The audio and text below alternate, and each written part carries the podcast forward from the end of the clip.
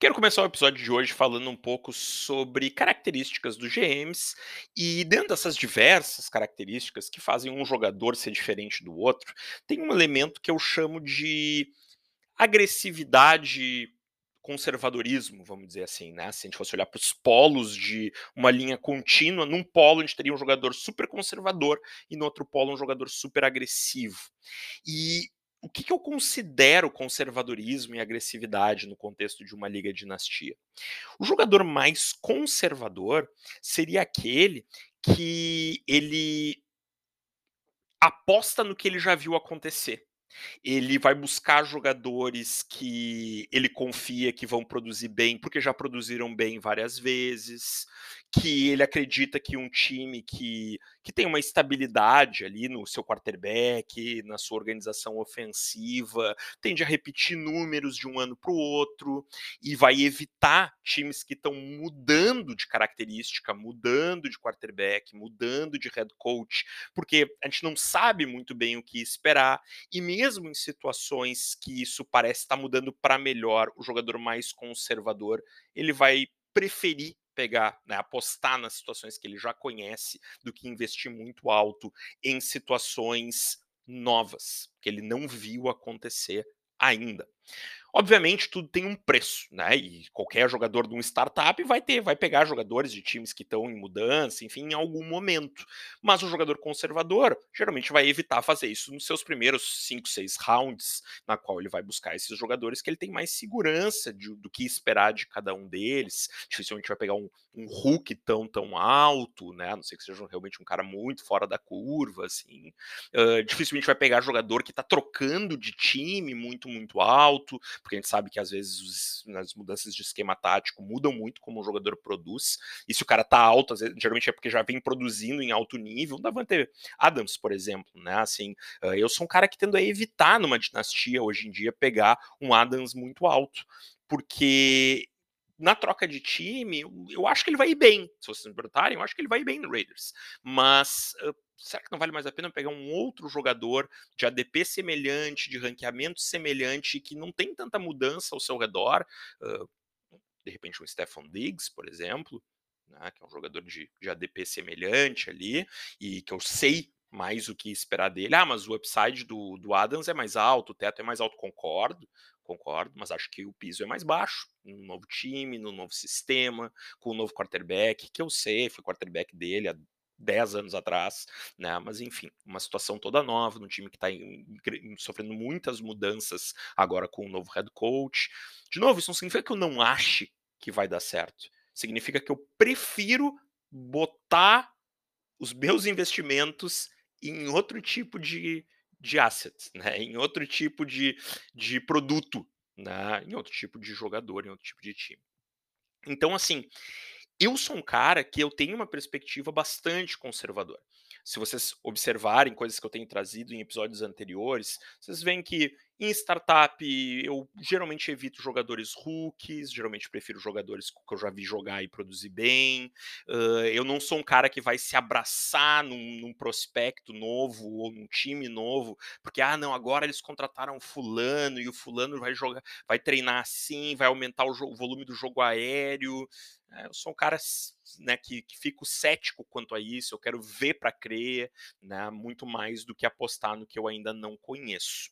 Enquanto outros GMs são muito mais agressivos, abraçam muito mais essas hypes, com muito mais facilidade, acreditam nessas narrativas construídas, né, assim, dessa época do ano por uh, beat reporters, né, que estão acompanhando lá o training camp, e, e, e com isso, eu não quero dizer que a minha estratégia é necessariamente melhor, mas eu prefiro uh, diminuir os riscos nos primeiros rounds do startup e depois, na liga já rolando, no núcleo do meu time e ser mais ousado mais adiante, né? em outros momentos de um startup draft ou em outros momentos, como por exemplo no, num draft de rookies, em que aí eu posso ser mais ousado e pagar caro para fazer um trade-up ou mesmo pegar um jogador acima do que é o ADP dele, porque é o que eu mais gosto, né? é o que eu acho que tem mais valor ali.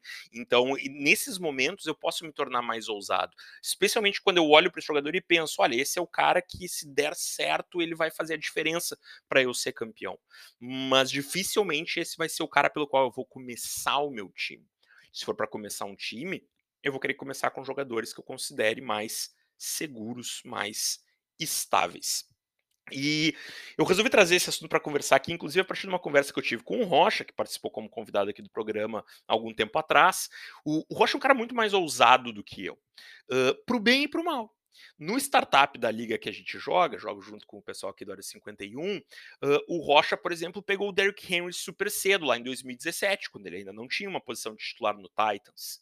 Uh, ele acabou pegando outros jogadores do Titans nesse startup draft. Ele ficou bastante atrelado a esse time, que era um time no qual ele estava apostando que ia dar um passo adiante no ano de 2017. Né? Tinha uma temporada crescente em 2016, que dá um passo adiante em 2017, e o Titans naufragou. E, e com isso, o Rocha teve dois anos seguidos com a pior campanha da liga, uh, até que ele conseguisse reconstruir o time dele, porque essa ousadia, essa agressividade tinha dado errado. Uh, depois disso, hoje, né, ele tem um dos dois melhores times da liga, né? Um time muito jovem e muito bom. Ele tem Jonathan Taylor, Justin Jefferson, Jamar Chase. Ele tem os três principais jogadores de praticamente tudo que é ranking e ADP em dinastia no mesmo time, né? Todos eles ele draftou como como rookies, né? Com picks que ele conseguiu, né? Ali entre né, os picks que ele tinha, porque o time era fraco, picks mais altos, ou outros que ele comprou e, e acabou montando um timaço hoje em dia. E esse timaço, timaço tem mais, né? Ele tem o Burrow, ele tem o Higgins. O Higgins ele também draftou como rookie, mas o Burrow ele comprou de mim, pagando caro, depois do ano de rookie com o cara tendo tido uma lesão gravíssima no joelho. Então, assim, ele estava tão confiante nesse time do Bengals e gostava tanto do Burrow que ele fez o, não, um pagamento até excessivo, se a gente for considerar valor de ranking, valor de calculadora na época, e me pagou um, um first round de 2022, mais o Gabriel Davis, mais um pick de second, eu acho, pelo Burrow e mais algum contrapeso ali que eu ofereci. Na época, assim, era bem caro o que ele estava pagando. E hoje, o, o Burrow sendo um dos cinco melhores QBs em dinastia, e ele, ele, ele, ainda assim, talvez barato não tenha sido, mas é um preço justíssimo para ter um quarterback tão bom e tão jovem, né? Liga de um quarterback. Então, assim, o, a mesma estratégia que fez o time dele naufragar lá quando ele se abraçou no Titans, fez o time dele disparar rapidamente como um dos melhores da liga, da liga porque ele se abraçou muito no Bengals e o Bengals que era um time bastante fraco poucos anos atrás, deu uma grande virada e virou um timaço. E, e agora o time do Rocha está super bem amparado e seguro com jogadores num time que deve ser um ataque explosivo por vários anos pela frente. Mas o que, que acontece? Eu prefiro não correr riscos tão altos, porque eu acho que eles não são necessários. E quando eles dão errado, jogam teu time lá para baixo e te colocam num processo longo de reconstrução. Então, eu vou né, pegando jogadores que eu conheço mais. Então, por exemplo, nosso startup lá, 2017, eu comecei pegando Julio Jones, por exemplo, né? Então, assim, um jogador muito afirmado, né? Não era um veterano ainda naquela época, né? Então, assim, pô, esse era o cara que eu queria ali no, no meu primeiro round. No meu terceiro round, eu peguei o Doug Baldwin, que era um jogador já mais veterano, mas que vinha com vários anos de boa produção, né? Hoje, o, o cara que eu tenho no meu time, que eu adoro, é o Mike Evans, né? Assim, eu tenho, ele tá indo pro, acho que, quarta temporada no meu time, e ele produz em altíssimo nível todos os anos, todos todos os anos. Uh, DJ Moore é um cara que eu tenho no meu time, apesar das situações desfavoráveis no Panthers, sempre produz em bom nível. Né? Então, assim, esses são jogadores que, que, que dão a estabilidade para o meu time e nos quais eu mexo por um bom preço, mas não estou muito preocupado em movimentar esses jogadores. Agora, na conversa que eu estava tendo com o Rocha, que despertou essa, esse assunto aqui para o podcast hoje, ele estava me dizendo de como ele está animado com as perspectivas do Jets Jets e do Dolphins e do Raiders para essa temporada. E eu estava dizendo para ele o que comentei antes, né? Não é que eu acho que não vai dar certo. Eu acho que são três times que estão fazendo trabalhos bem interessantes no seu né, front office e, e, especialmente, assim, eu acho que a, o trabalho do Jets é muito interessante e, e do Raiders também. Acho que é um time que vai melhorar bastante, mas diferente dele, Eu não acho que o ADP desses jogadores, dos jogadores desses times estejam ruins. Eu, eu acho até que no ADP deles, frequentemente eu prefiro ir em jogadores de outros times, porque se o teto é alto, o piso é baixo. E, e o Tariq Hill com Patrick Mahomes talvez não seja o mesmo Patrick Hills com o Tua. E talvez seja. E se for, tá barato mesmo comprar ele. Agora, será que vai ser? Eu tenho minhas dúvidas. Eu acho que quem tem Patrick Mahomes tem uma situação diferente do que 90% das outras franquias pode oferecer. E, e, e prefiro me atrelar a ataques que têm quarterbacks nos quais eu confio muito do que em outros ataques que têm quarterbacks que eu tenho muito mais dúvidas sobre. Zach Wilson, comentei faz, faz pouco, pouco tempo aqui também, é um jogador que eu gosto, gostava muito como prospecto, acho que tem um alto potencial, mas também garantido, garantido não é. Uh, fui lá e draftei o Brice Hall na 1.1 e fiquei feliz da vida, mas que bom que eu não precisei pegar o Garrett Wilson com a pique que eu tinha mais adiante no primeiro round. Não porque eu não gosto, gosto do Garrett Wilson, acho muito bom jogador, mas prefiro não ter Zach Wilson e Brice Hall e Garrett Wilson todos no mesmo time. Né? Se eu posso distribuir isso melhor, tanto melhor para mim. Né? E acabei ficando com o Traylon Burks, comentando aqui, comentamos aqui já em outros episódios, que era o, o que eu mais gostava nesse draft. Então, Uh, eu sou bastante conservador e não acho que jogar de forma agressiva não possa se pagar. Acho que às vezes se paga muito bem, mas eu não estou muito disposto a correr o risco de tombos muito altos em dinastia, porque é bem difícil sair deles. O Rocha saiu com muita qualidade, né? com maestria, eu diria, mas não acontece sempre. Às vezes, em vez de pegar o Taylor, a gente pega o C.A.G. e isso é um ano a mais de reconstrução aí. Né? Às vezes, em vez de pegar o, o Justin Jefferson, a gente pega o Jerry Judy e, e aí são aí hum, hum, pelo menos mais um ano, ou mais um, dois anos na reconstrução desse time, porque tu não acertou em cheio como o Rocha veio acertando nesses últimos anos. E eu prefiro não correr esses riscos porque acho que eles não são totalmente necessários. Dá para a gente fazer outros movimentos mais ou, também ousados, mas a custo mais barato de draft. E aí tu mantém uma base sólida e busca o upside em picks né, de startup de meio, de final, ou mesmo com alguns movimentos mais ousados, pagando caro para contratar algum veterano que pode ser um league winner para ti naquela temporada.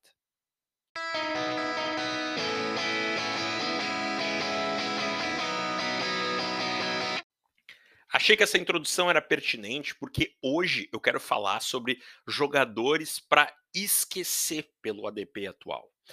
Eu não tenho problemas com jogadores, mas eu tenho problemas com ADPs. Quando o ADP me parece desproporcional ao meu ranqueamento desse jogador, são jogadores que eu vou deixar passar, que eu vou esquecer que eles existem na hora de um startup draft ou mesmo na hora de pensar em fazer alguma proposta de trade. São aqueles jogadores que, se porventura eu tiver no meu time, uh, eu, eu no momento atual tentaria vender, porque eu acho que o preço deles está muito inflacionado.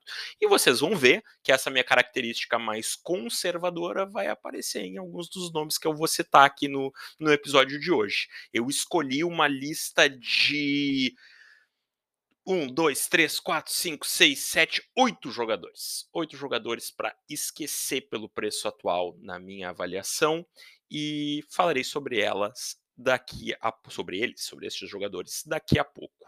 Mas tem um outro assunto que eu vou falar no, no episódio de hoje, um assunto desagradável que eu tenho evitado, um assunto de revirar o estômago, mas acho que temos que pensar sobre ele numa perspectiva de fantasy, que é o assunto de Sean Watson. E vou falar dele daqui a pouquinho. Só que antes disso, eu queria dizer que os best balls que têm saído aqui com os ouvintes do Área 51 e amigos têm sido muito divertidos. Os drafts têm sido muito, muito legais. Uh, tenho gostado bastante. O comissário Giovanni participa sempre junto também, tem se divertido. Outros parceiros, como o Rui Maurício do BRFF, têm participado com a gente. Tem sido muito, muito legal. E eu queria convidar vocês para mais um, né? mais ou menos a mesma dinâmica aí que eu tinha comentado, uh, só que a cada um deles eu vou mudando um pouco o formato, como é que é a construção do plantel, como é que é, quantos jogadores são escalados. Então, dessa vez eu vou deixar aqui como critério surpresa. Não vou explicar muito. O link tá nas notas aqui do episódio, se alguém quiser jogar com a gente, é o mesmo sistema, 30 reais, tudo convertido em prêmio, não tem comissão, uh, e é um jogo entre amigos, é para se divertir.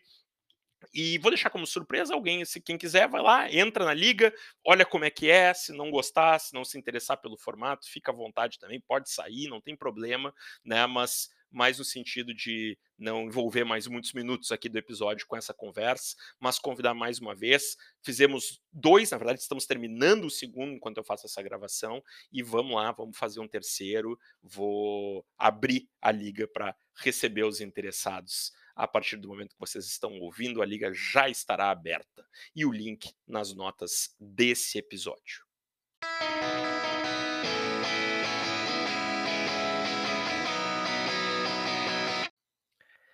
Vamos para esse assunto de revirar o estômago, então, vamos falar de, de Sean Watson.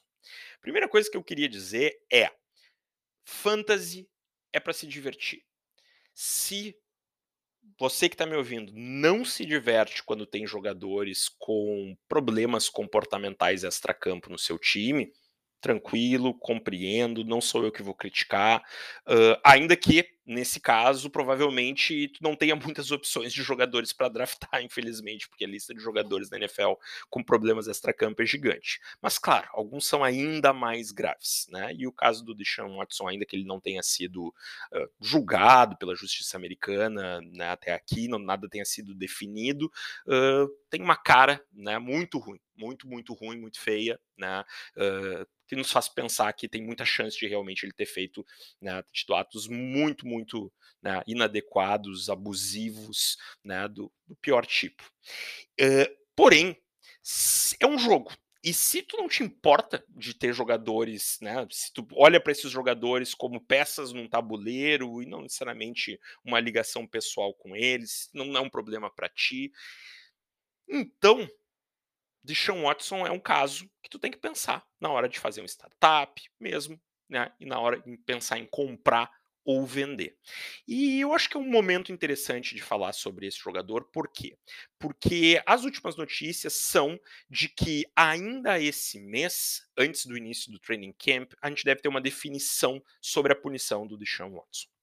E o que, que acontece? Uh, o Deshaun Watson, quando ele uh, quando, quando ele foi contratado pelo Browns, o, o ranqueamento dele subiu tremendamente. Ele estava desaparecido lá, né, abaixo dos 12 primeiros quarterbacks, com esse afastamento que ele estava lá no, no Texans e sem se saber o que, que ia acontecer.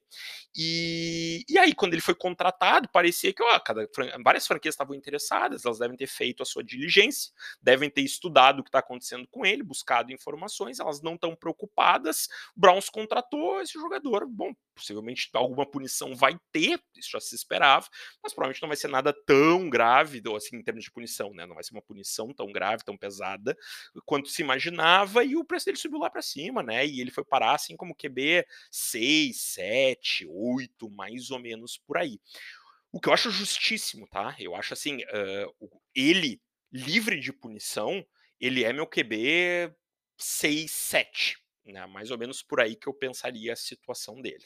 Uh, se ele tivesse jogando todos esses anos no nível que, né, no ano passado, se ele tivesse jogado no passado, né, e tivesse pronto para jogar esse ano no nível que ele estava até então, era mais alto ainda, era possivelmente um top 5. Mas ok, ele está um ano inteiro parado, ele vai ter provavelmente quase certo uma punição, uh, a gente não sabe quanto tempo é, uh, claro que ele não pode estar tá tão alto assim, a gente tem outros quarterbacks muito bons com muito menos risco. Então vamos lá, vamos falar, né, vamos, mas ele foi, foi para parar ali numa prateleira muito alta, porque a gente sabe que ele é um jogador de altíssimo potencial técnico e muito produtivo para fantasy sempre que está em campo. Agora, o que, que aconteceu? Com Uh, as notícias que têm sugerido que ele vai tomar uma suspensão de um ano, ou talvez uma suspensão indefinida, né, para a qual ele pode pedir para né, ser reintegrado à NFL em, em, em, um ano, no período de um ano, ou seja, né, ano que vem que a gente vai descobrir se ele vai poder voltar ou não. Uh, eu tenho visto ele cair, cair, cair, cair, cair nos, nos startups, nos mocks. Então, eu acho que é o momento de se pensar. Eu vou usar um ADP aqui para discutir depois uh, o próximo tópico com vocês, que é do site fantasydata.com. Uh, nesse material aqui, nesse ADP, ele está ranqueado, ele está ranqueado não, é um ADP, uma posição média de draft. Ele está na 7. Eu desconfio que esse ADP ele possa estar tá aqui um pouco desatualizado, porque eu tenho visto ele cair mais do que isso. Então, assim, na 7 eu acho até um pouco caro, tá? Assim, acho, no fundo, no fundo, assim, eu acho o, o, preço, mas eu entendo perfeitamente que alguém não queira correr o risco de pegar um jogador com um ano de suspensão e que prefira pegar jogadores que estão abaixo, que eu ranquearia abaixo, mas que não tem esses riscos. O Deck, o Russell Wilson, por exemplo, né? Acho totalmente justificável. Mas a questão é, eu acho que muitas vezes esse jogador vai sair mais baixo do que isso. E aí tem algumas coisas importantes para pensar. Primeiro é, numa liga super flex, se tu puder pegar esse jogador lá mais tarde, quarterback 12, quarterback 13, quarterback 11, talvez, a gente está falando de uma prateleira de jogadores que não são seguros. E o Watson em campo é seguro. O Rios, claro, tem que ter estômago, tem que estar disposto, possivelmente tenha que aguentar um ano de, de suspensão aí com ele no teu plantel, uh, corre risco de ter que esperar todo esse processo de reintegração depois. Então, tem que estar disposto, tem que saber o que está fazendo quando faz esse movimento. E saber que, se a punição, quando a punição for confirmada, o valor dele vai cair. Então, se a punição for confirmada em um ano ou em, né, por tempo indeterminado, não pode vender. Né? Não vai poder vender, vai ter que ficar com ele esperando ele voltar a jogar. Só que a questão é, quando ele voltar a jogar, é certeiro que ele vai ser um QB top 7. Certeiro, não tem dúvida, porque ele produziu muito na carreira dele até aqui. O risco é, tem risco dele não voltar? Não é zero. Certamente não é zero o risco dele não voltar. Mas me parece que para isso acontecer, só se novos casos surgirem, o que não é impossível. Né? Mas, até aqui, a justiça americana, pelo menos, enfim, não tem conseguido, não levou, não, não levou adiante o processo criminal, né, ele está com processos civis, ele fez acordo com a maior parte dos casos, e na NFL tudo é business. O business vai garantir, ao meu ver, a punição, porque a opinião pública compreensivelmente quer uma punição, mas por outro lado, eu, eu acho que a NFL não quer tirar de cena um dos seus principais quarterbacks e acho que não quer criar um problema na relação com o Cleveland Browns que se amarrou nesse jogador, né? E, e, de novo é algo de se revirar o estômago pensar o que o Cleveland Browns fez no contrato desse jogador, mas agora já fez e o dono do Cleveland Browns é um dos chefes do comissário da NFL, que em caso de recurso, enfim, acaba tendo a decisão final. Eu acho que a punição vai ser pesada, tá? Eu até estava achando antes que ia ser mais leve, nessa ideia de que eles estavam querendo botar para a sujeira para baixo do tapete, como inúmeras vezes fizeram. Uh, eu acho que depois de tudo que aconteceu, os novos casos que surgiram, não vão fazer. Não vai para baixo do tapete. Eu acho que vai ser, no mínimo, uma, uma punição de oito jogos. Acho que tem uma boa chance de ser uma punição de um ano. Acho que, a não ser que novidades aconteçam, novos casos surjam, eu acho que vai ficar no máximo nessa punição de mais um ano. E aí, ele ainda vai ser um quarterback relativamente jovem, com um contrato de muitos anos e de muito dinheiro, assinado com o Cleveland Browns, e acho que vai ter tempo de produzir bastante para fantasy. Tu pode, numa liga superflex, draftar ele e draftar o Brissett bem mais tarde. Sai com um quarterback não muito bom, mas escalável para esse ano, e a possibilidade de ter um segundo quarterback fantástico no ano seguinte. Em liga de um QB, é claro, aí o valor dele tem que cair bastante, né? Porque assim, tem 10 quarterbacks pelo menos que são bem seguros de tu draftar e escalar aí uns 9, 10, uh, que tu não precisa te colocar nessa situação de correr esse risco agora, né? Mas certamente, eu tenho ele na nossa liga lá de um QB, eu comprei ele quando o escândalo estourou, uh, considero que paguei um preço barato, né, comparado ao que seria o preço do Watson se ele não tivesse todos esses problemas legais. Uh, agora tô lá, tô lá, né, me segurando com, com os meus outros quarterbacks enquanto espero ele voltar. Não é momento de vender, uh, mas acho que no dia que ele for reintegrado, ou ele vai ser titular do meu time, ou será vendido por um preço mais alto do que eu paguei quando comprei ele há cerca de um ano atrás.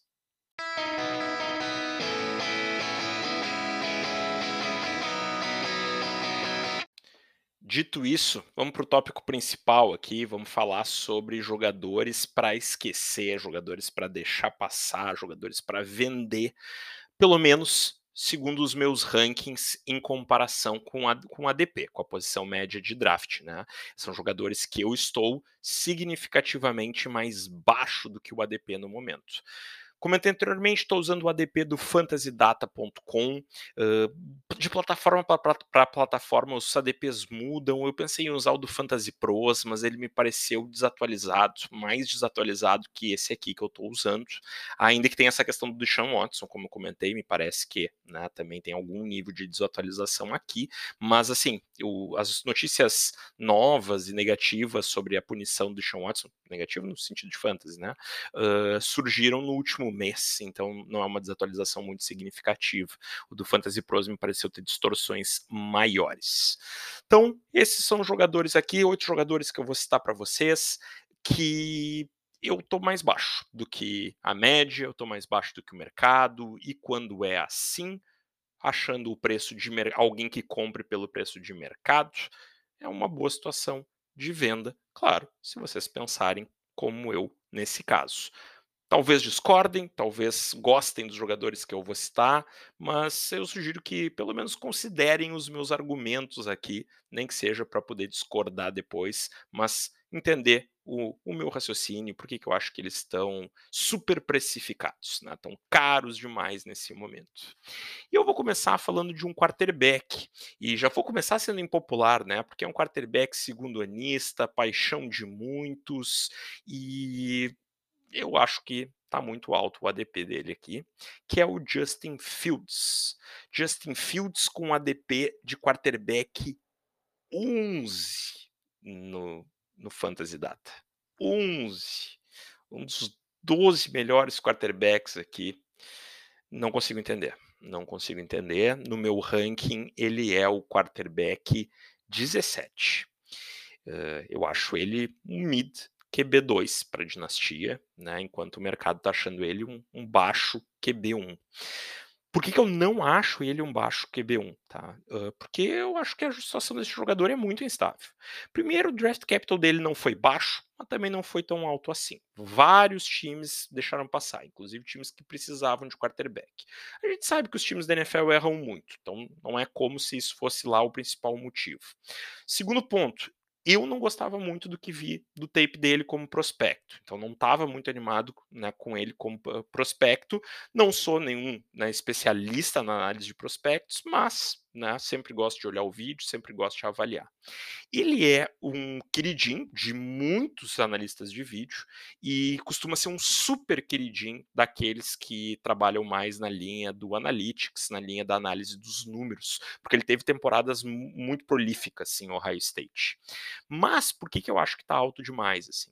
Primeiro, porque o primeiro ano dele como quarterback de NFL foi um desastre desastre. Né? As pessoas às vezes gostam de dizer que ele teve um, um primeiro ano aceitável, um primeiro ano ok, foi um desastre o primeiro ano dele. Se vocês não, não sabem disso, né? saibam agora, foi um desastre. Por que, que foi um desastre?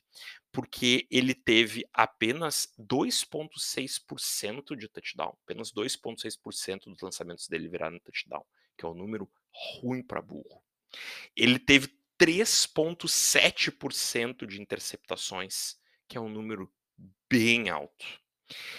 Em 12 jogos que ele jogou, sendo só 10 começando como titular, ele teve 10 interceptações e 12 fumbles. 12 fumbles.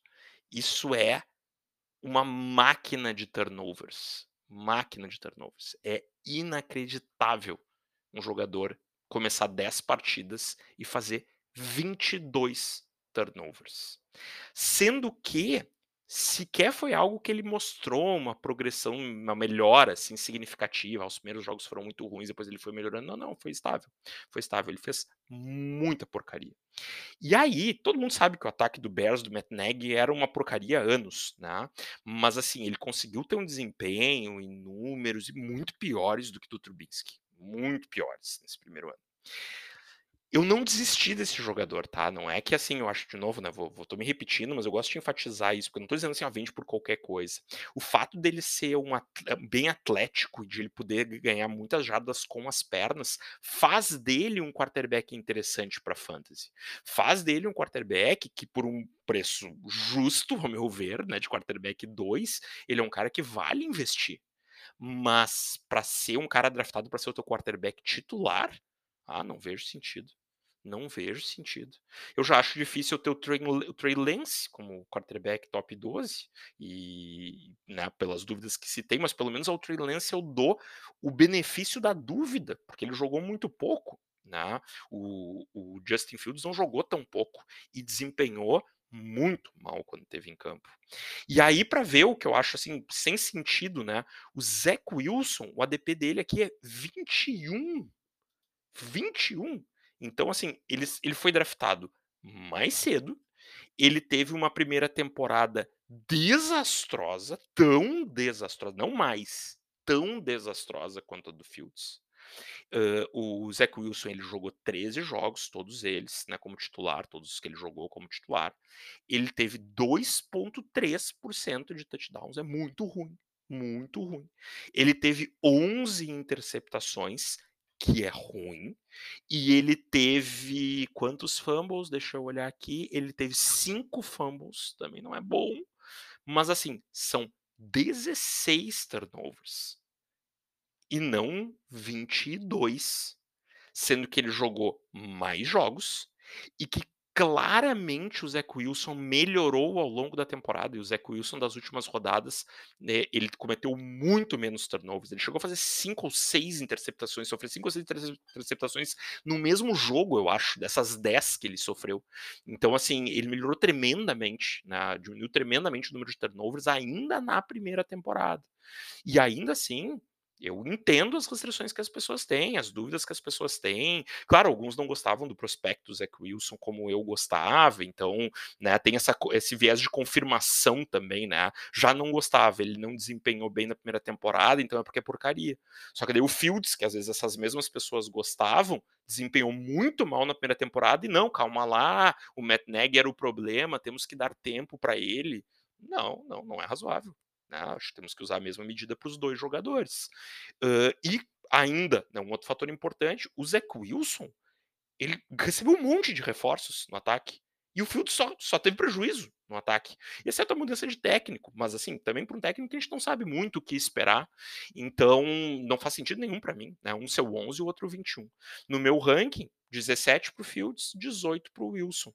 Ah, com tudo que eu disse, por que, que o Fields está na frente? Porque ele é um jogador muito mais atlético e né, quarterback que corre tem um floor semanal muito bom. Então isso ajuda. Mas assim, taco a taco, esses dois jogadores. Não, não vejo nenhum argumento razoável para ter o Fields muito na frente do Wilson nesse momento. Nenhum. E, e, é isso. Se tu conseguir vender por um quarterback titular pro teu time, seguro, que tu sabe que é um, um cara né, estável, um jogador estável de NFL, um jogador que entrega, né, às vezes pagar um pouquinho mais aqui, de repente, talvez nem precise pagar, às vezes, para sair de um Fields para um Stafford, por exemplo, ah, toda a vida. Toda a vida, toda a vida. Não, não teria dúvida nenhuma ao fazer esse tipo de movimento. Depois, vamos para o próximo jogador. Antônio Gibson é o meu próximo jogador aqui. Ele tá com um ADP de running back 13 no Fantasy Data. De novo, eu fico na dúvida se estão tá um pouco desatualizado, tá? Porque assim, com chegada de Brian Robinson, com renovação do McKissick, hum, não dá para ter ele na 13, não dá. Eu tinha ele por aí antes de tudo isso. Agora, até um pouquinho mais alto quando o McKissick estava cogitado para sair, né? Mas assim que o McKissick renovou, eu trouxe ele mais ou menos para cá, para 13, 12, 13, e aí com, a, com o draft do Brian Robinson, acho que não dá mais para manter. O, o, time das sinais que não tá confiando nele para ser um workhorse. Hoje ele é meu running back 19.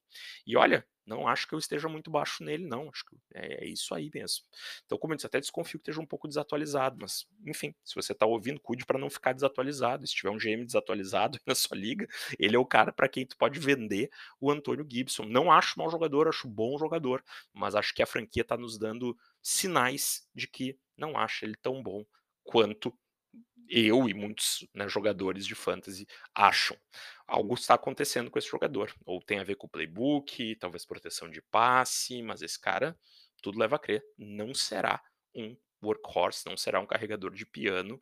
E aí é um running back 2, não é um running back 1, não é um, um altíssimo running back 2, é um médio running back 2 para baixo. Running back 2, até porque também não é um ataque muito poderoso esse do Commanders, né? não é o que esperamos. Próximo running back, e aqui ser antipopular de novo. Outro jogador que tem muitos e muitos fãs, mas eu não sou um deles. Ken Akers, ADP de running back 15 e ranqueamento de running back 21 para mim. Ah, eu sei, estou muito baixo nele, uh, difícil achar alguém que esteja mais baixo nele do que eu tô. Talvez alguns, alguns analistas ou outros GMs uma posição parecida com essa que eu tenho para ele, mas baixo que mais baixo que isso é muito difícil, né? O cara que tem boa chance de ser o principal running back num, num ataque muito poderoso do Rams e jovem. Mas eu tenho muitas preocupações. Eu tenho muitas preocupações com a questão da lesão de Aquiles. Ah, ele voltou rápido, voltou, mas assim, sem explosão nenhuma. Bom, ele teve, vai ter né, nove meses entre os últimos jogos ali do ano passado e essa temporada. Pode ser que retorne, pode. Pode ser que eu descubra que eu estou muito baixo, claro que pode. Mas assim, eu tenho preocupação com a longevidade da carreira desse jogador depois dessa lesão de Aquiles. Então, assim, mesmo que ele volte bem, eu tenho receio que essa lesão seja um problema no longo prazo. E, e outra questão é que eu tenho muito receio que ele tenha perdido a explosão que ele tinha. Então, assim, o, o, Rams dá sinais de apostar nesse jogador. Ano passado, né, ele voltando de lesão, já botou ele rapidamente como titular. Aqui é diferente do caso do Gibson. O Rams dá sinais de confiar. Mas eu tenho minhas dúvidas quanto a se ele pode ser o jogador que ele poderia ser se ele não tivesse tido essa lesão. Honestamente, eu acho que não. E aí, apesar de muito jovem, também tem receios quanto à durabilidade. Uh, essa é uma lesão complicada, né? E pode ser que ele seja o primeiro running back a voltar em altíssimo nível, né? De ser running back 1 de fantasy, assim, depois de uma lesão de Aquiles. Mas eu acho que tem uma boa chance de que não. E pode até ser, mesmo que ele seja assim, só o cara da goal line, ou com bastante volume, sem tanta explosão, pode ser que ele renda bem esse ano. Mas, como eu disse, eu tenho receio do longo prazo e eu não tô afim de investir um valor de running back top 12 num jogador que eu tenho tantas restrições mesmo sabendo que o teto dele é alto. E acho que tem né, o Daryl Henderson, um running back honesto, que, com quem ele pode dividir volume, e se eu fosse né, os, o responsável pelo Rams, provavelmente eu dividiria volume entre esses dois jogadores. Daryl Henderson, não, não acho um running back ótimo, mas é um running back bom, e se lesiona muito também, então não acho também muito aconselhável dar um, um workload muito pesado, assim, muitas carregadas por jogo, mas um jogador que acho que um comitê aqui está de bom tamanho para esses dois caras. É a minha aposta, com predominância para o Akers, mas com, com receios né, sobre o Akers no, no longo prazo. Esse time aí vem draftando um running back por ano desde que perdeu o Gurley e ah, mentira, né? Esse último ano acabou não draftando ninguém, pelo menos não ninguém com draft capital mais alto assim. Mas draftou dois anos seguidos, né, com Henderson, depois o Akers e não me surpreenderia se se draftasse alguém novamente no ano que vem. E o meu terceiro e último running back, fechando aqui a metade da lista de hoje, Clyde Edwards Hiller. 28 no ADP, 34 no meu ranking. Hum, não consigo mais tratar esse cara nem como um alto uh, running back 3. É, não sei o que esperar desse backfield do, do Chiefs. Uh, eu acho que para a NFL o Clyde Edwards-Helaire ele até é melhor do que muita gente acha, mas o Chiefs é um time que tem tido dificuldade para correr com a bola, mesmo com as melhoras da linha ofensiva no ano passado. Esse time não correu muito bem. Uh, o Daryl Williams, que eu acho um jogador absolutamente comum, é um jogador que produziu quase do mesmo nível que o CEH. Uh, foram lá e contrataram o Ronald Jones, renovaram, trouxeram de volta Jet McKinnon. Eu acho que vai ser uma bagunça esse backfield. Houve o tempo em que dizíamos que Andy Reid sempre usava um running back como principal, como carregador de piano. Hum, faz anos que isso não vem acontecendo, porque Seahawks não deu conta. E não acho que vai ser agora, né, no seu terceiro ano na liga, que vai dar conta. Acho que tem uma chance razoável dele ainda ser o principal, mas o ataque do Chiefs esse ano também acho que não vai ser tão bom quanto foi nos últimos. Perdeu muitas armas no jogo aéreo. Acho que vai ter um time que vai produzir um pouco menos. E, e se ele não vai ser né, o carregador de piano, eu acho que o, o, teto dele fica limitado a um running back 2 e o floor dele é abaixo do running back 3. Uh, pode ser que ele perca as goal lines, esse time não tem passado muito para o running back desde que perdeu o Damian Williams, então esse é um jogador que eu esqueço por onde passa por mim. Né? Ciade é um cara que nos últimos tempos eu não ando draftando em lugar nenhum.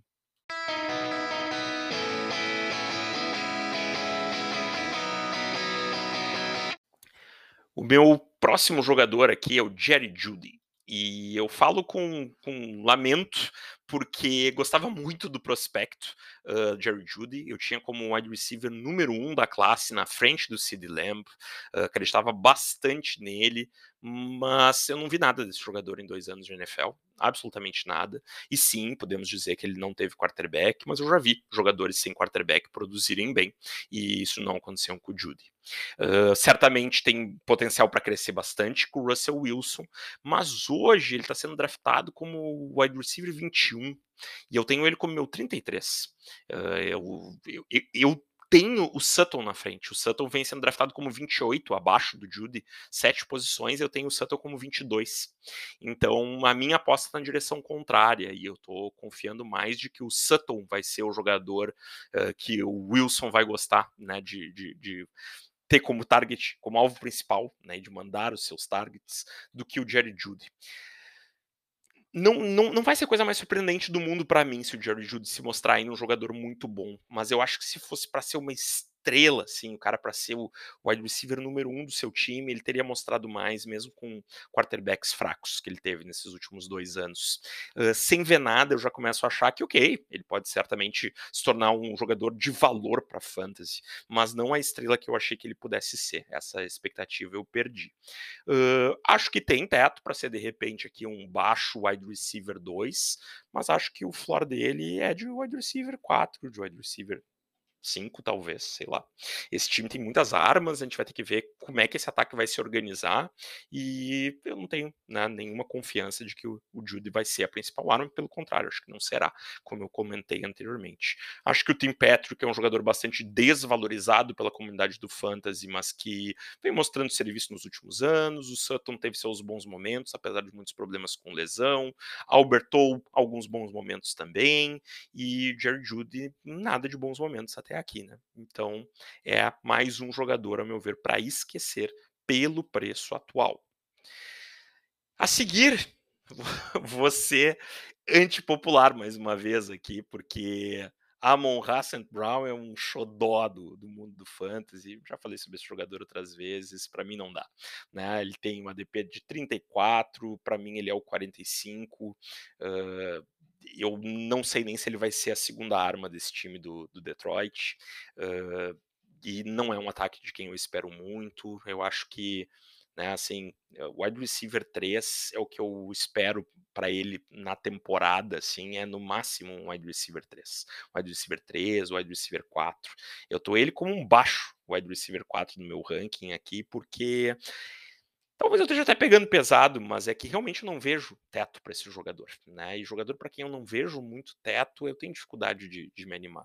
E alguém pode dizer, mas como tu não vê teto? Ele fez 20 pontos por jogo lá no, na reta final do ano passado. É, mas sem ninguém, né? Com todo mundo machucado. E não acho que, que, que né? não, não vai estar de aniversário todo dia, né?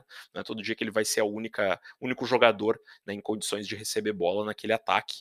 E esse time se armou bem, trouxe reforços bons, de boa qualidade, já tem jogadores outros jogadores bons, né, no TJ Hawkinson, no Swift, que andaram lesionados nessa época. Eu realmente estou muito baixo no Amon Ra, não tenho grandes expectativas para ele. Meu terceiro e último wide receiver é o Tyler Lockett.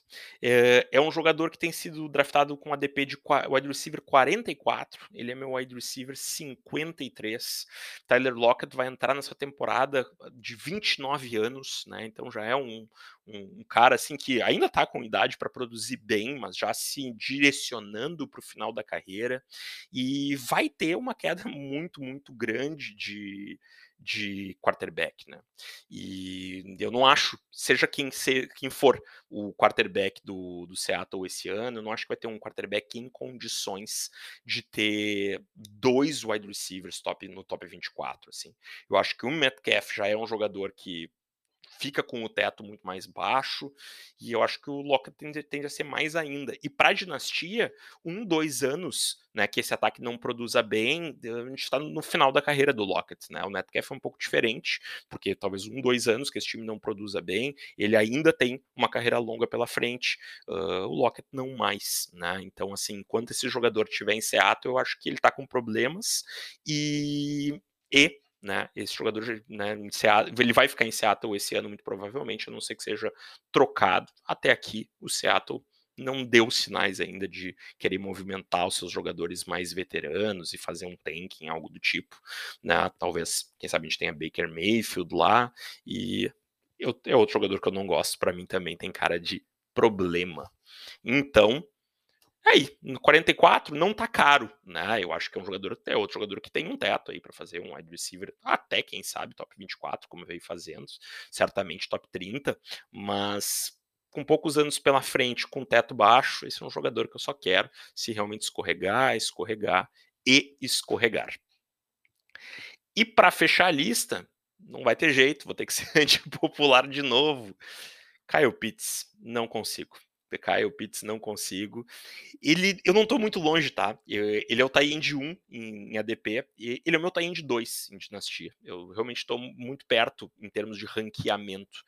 Só que o ADP dele é de top 10, é de jogador de primeiro round, e aí eu acho que não tem absolutamente nenhuma condição.